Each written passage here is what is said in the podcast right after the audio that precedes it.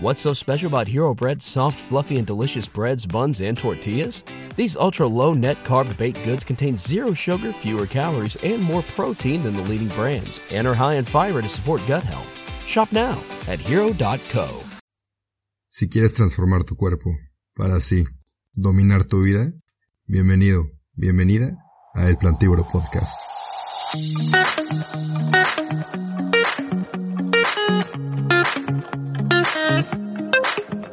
Hola, hola mis queridos plantívoros y mis queridas plantívoras.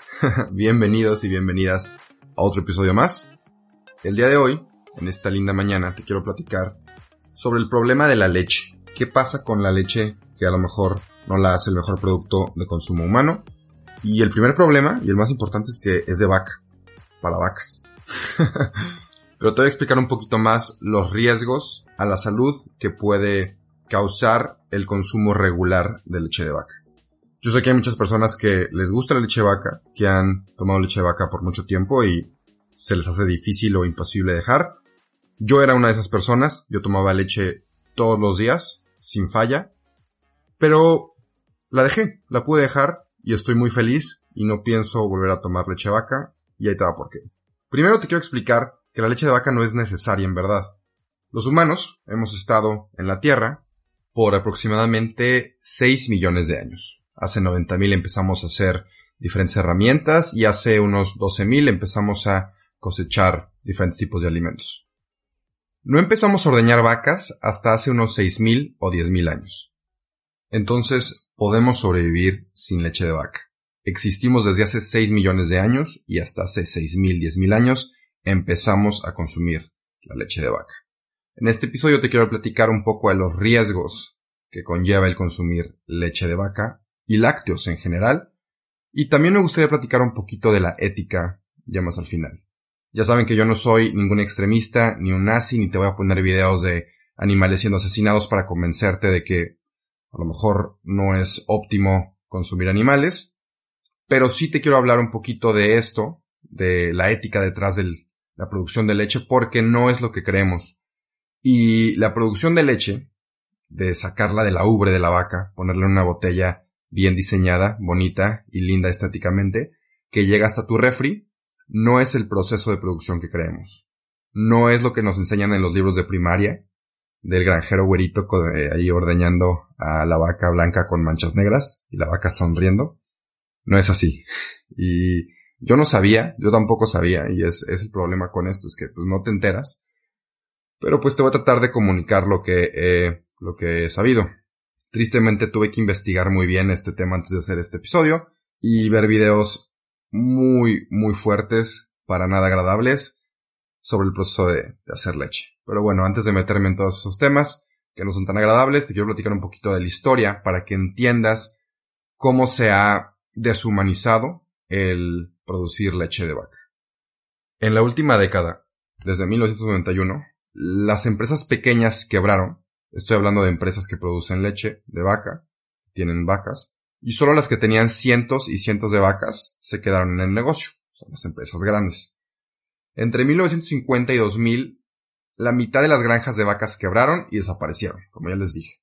Entonces teníamos 50% menos vacas, pero teníamos también tres veces la producción de leche. Esto significa que tratamos de reducir costos, había más demanda y necesitábamos más producción de las vacas porque teníamos menos vacas, pero queríamos más leche. Entonces, ¿cómo logramos esto? Pues muy fácil. Sobreexplotando a las vacas de maneras inhumanas y de maneras artificiales para sacarles la mayor utilidad posible. Que visto desde un punto de negocio, está bien. Vendes más, ganas más y gastas menos. En resumen, porque si te cuento la versión completa, como ya va a salir vomitando este episodio, como yo salí hace rato de los videos que vi. A las vacas se les empezó a dar dietas mucho más baratas para reducir los costos.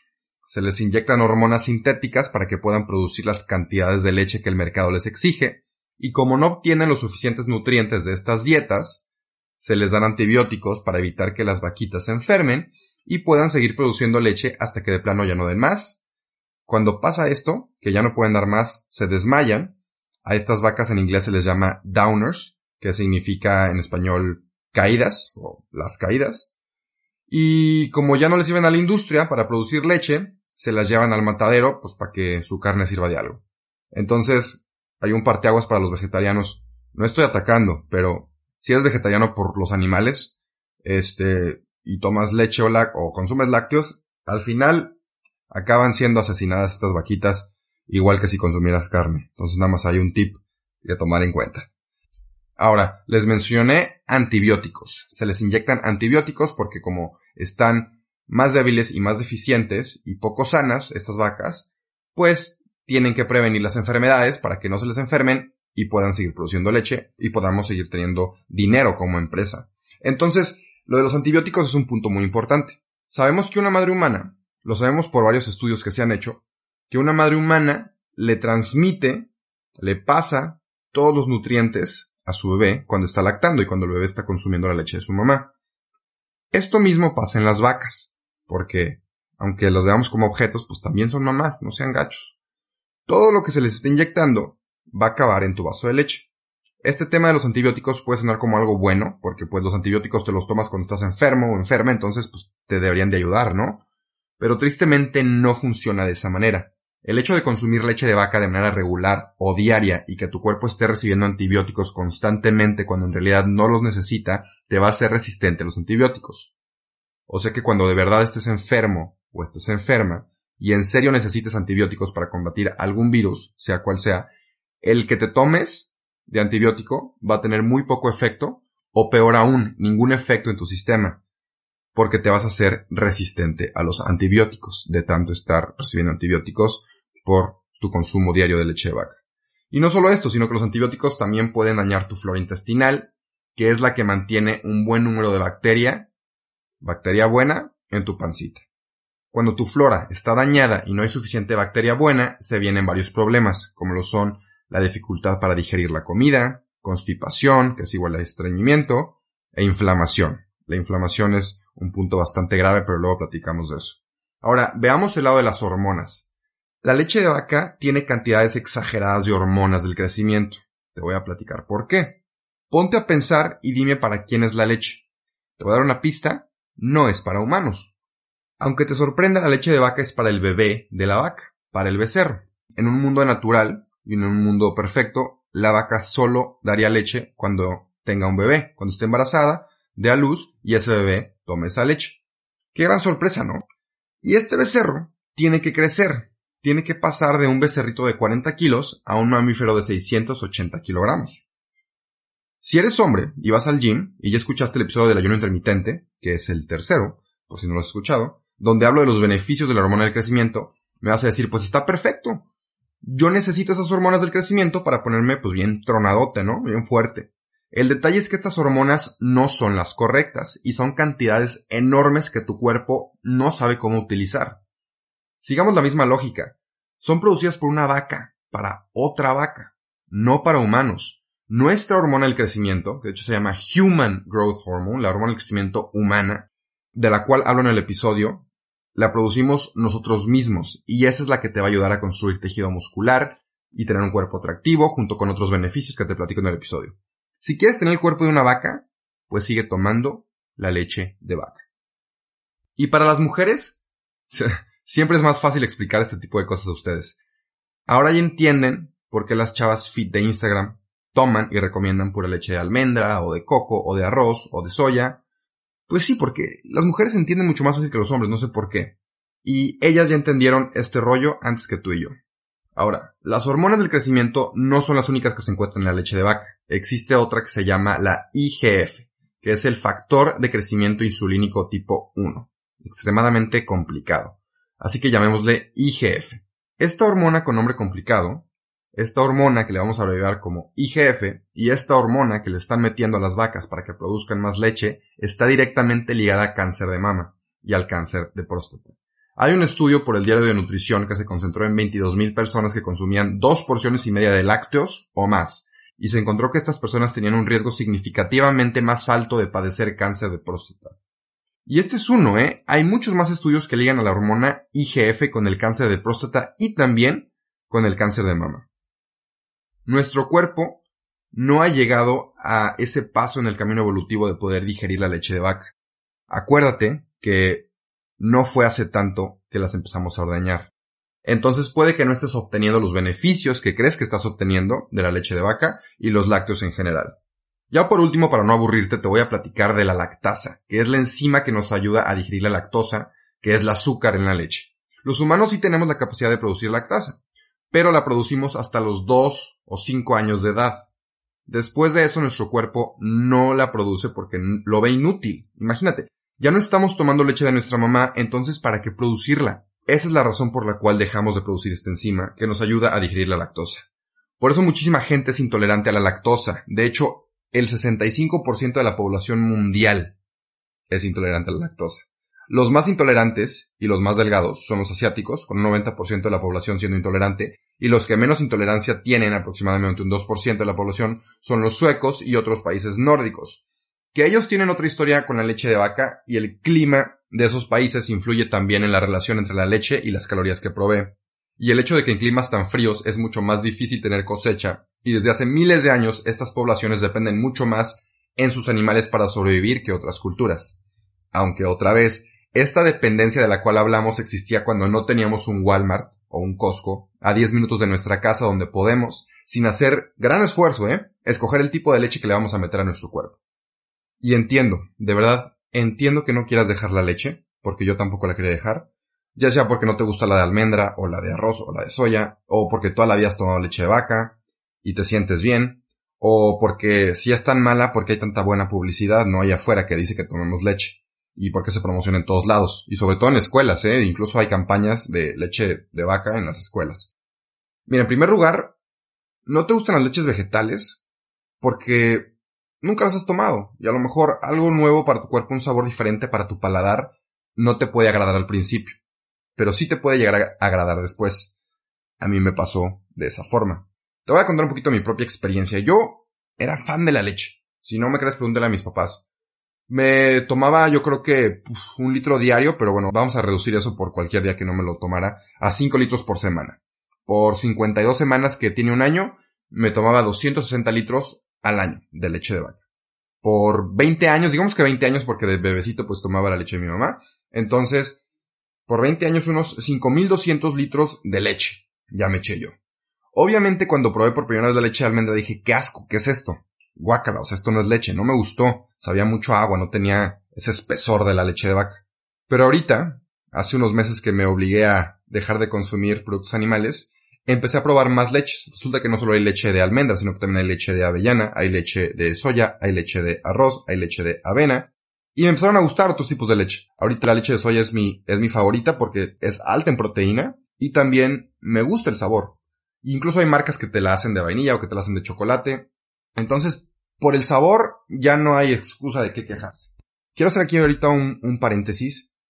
Había leche de almendra en mi casa por, por mi mamá. A mi mamá no le gusta la leche de vaca. Ella tuvo una experiencia medio mala de, de chica que pues la obligaban a tomar la leche cruda de la vaca. Y mi mamá no toma leche. Y te puedo decir con toda seguridad que mi mamá es de las personas más saludables que conozco. Así que esto nos lleva a nuestro segundo argumento, que es que yo toda la vida he tomado leche y me siento bien, no, no me pasa nada. Lo que pasa es que el cuerpo es muy capaz y es muy resistente. Lo que esto significa es que puede sobrevivir a algo que no necesariamente le haga bien. Se puede acostumbrar y puede vivir con esta incomodidad hasta que tú ya no la sientas. Pero ojo, esto no significa que no te esté haciendo daño, simplemente significa que ya te acostumbraste a ese daño, como tu última relación tóxica. Entonces te tengo un reto para ti, es un reto de 30 días, si quieres, si no, pues mándame por un carajillo, pero deja los lácteos 30 días, déjalos, consume otras opciones, prueba otras leches, oblígate a que tu, tu paladar se acostumbre a otros sabores, y después de 30 días, vuelve a consumir lácteos. Y ahora sí vas a poder distinguir de manera más clara cómo se siente tu cuerpo al reintroducir estos alimentos en tu dieta y ya me dirás cómo te sientes. Y por último quiero hablar de la buena publicidad, la excelente, excelente publicidad. Yo personalmente creo que puedes vender lo que sea. Y si no me crees, vete a trabajar para Malboro o para Absolute Vodka o cualquier licorería y vas a ver que a pesar de que estos productos no tienen ningún efecto positivo o nutricional en tu cuerpo, vas a ganar mucho dinero siendo parte de esta industria. No estoy diciendo que sea equiparable la leche de vaca con alcohol o con, o con cigarro, porque yo sé que muchos niños toman leche de vaca, yo tomé leche de vaca de niño, pero la, la leche de vaca no tiene los beneficios o no es tan buena como nos hacen pensar. Te invito a que trates de probar otras opciones. Hay muchísimas leches vegetales que están ricas, que tienen más calcio que la leche vaca, más magnesio que la leche vaca, más manganeso, más fósforo, más vitamina A, más vitamina D, más vitamina B12, y no tienen las hormonas ni los antibióticos. Y tampoco tienen un proceso extremadamente inético de producción. Ya llegamos a la segunda parte y sí te voy a platicar un poquito de cómo es el proceso de producir la leche que está en tu refri. Si estás con un menor de edad, no tendría que decir esto hablando de un producto que consumimos todos los días, ¿verdad? Pero si estás con un menor de edad, pues mejor ponle pausa y luego lo escuchas, porque es muy, muy desagradable el proceso de cómo se produce leche. Obviamente para que las vacas produzcan leche al grado que se requiere que produzcan leche, pues tienen que estar embarazadas todo el tiempo, todos los días. Para que alguien esté embarazada necesita la ayuda de la semilla de, un, de un macho, de un hombre, el semen. Entonces las vacas son artificialmente inseminadas, se le llama inseminación artificial, y aunque suena muy científico y profesional, es algo muy grotesco. Se les, se les introducen instrumentos, aparatos, por así decirlo, para poder embarazarlas, y obviamente el semen se le tiene que extraer al toro, al buey, y se hace igual de una forma muy muy desagradable. La verdad no quiero continuar porque no te quiero asquear y yo sé que en este podcast hablo de nutrición y pues no quiero que te enojes conmigo, pero si a ti te interesa saber el proceso de cómo se produce tu leche y por lo que pasan estas vacas, te voy a dejar el link del video que, que observé de YouTube donde te explican todo este proceso. Y si eres valiente, te reto, te reto a que lo veas y te reto a que sepas lo que está en la leche de vaca que estás consumiendo y lo que está en tus lácteos. Aquí otra cosa es que por la sobreexplotación muchas veces a las vacas les da mastitis, que es cuando se les hinchan eh, pues los pezones, la, la, ubre, y sangran y sacan pus, y muchas veces eh, este pus y esta sangre acaba en el producto final. De hecho, hay leyes en Estados Unidos, Europa y demás, donde permiten cierto grado de esta pus que acabe en tu leche. O sea que te dicen, ok, puedes tener tanto porcentaje de pus en la leche y te la pasamos como sanitaria y puedes salir al mercado. Esto es algo muy, muy, muy desagradable. Pero bueno, no voy a continuar con este tema porque sé que no todos tenemos el estómago para, para aguantarlo. Yo la verdad no lo tengo. Lo único que sé es que yo no voy a volver a tomar leche de vaca y en cuanto a nutrición, las leches vegetales son mucho, mucho, mucho más nutritivas. Así que si eres mamá, te recomendaría que le empieces a dar a tus hijos leche vegetal, leche de soya, galta en proteína, leche de almendra, leche de arroz, lo que se te antoje, lo que les guste más, porque lo que les das ahorita a tus hijos o a tus hijas, pues es a lo que se van a acostumbrar y mejor acostumbrarlos a comida que les vaya a hacer bien. Si eres un chavo o una chava, pues te recomiendo que hagas esto de los 30 días para ver cómo te sientes quitando los lácteos de tu dieta.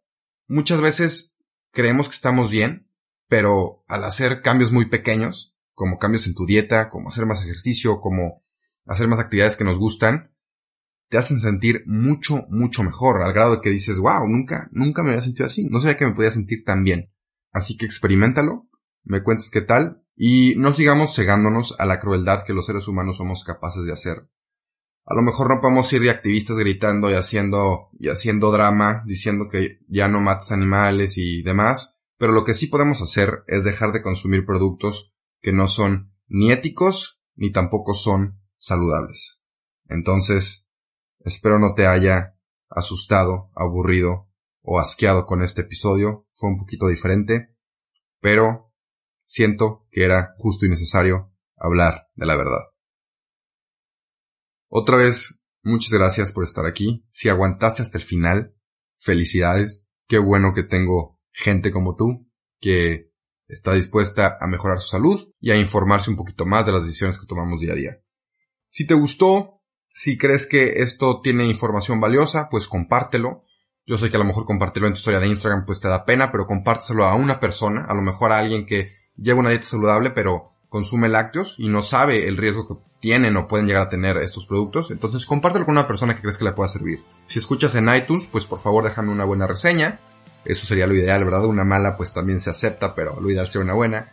Si conoces a alguien que quiere escuchar estos episodios, pero no tiene Spotify o no tiene iTunes, pues dile, diles que están en YouTube también, todos los episodios. Sale un nuevo episodio cada lunes y un nuevo minisodio cada viernes. Sin falta, me comprometo a no fallarles.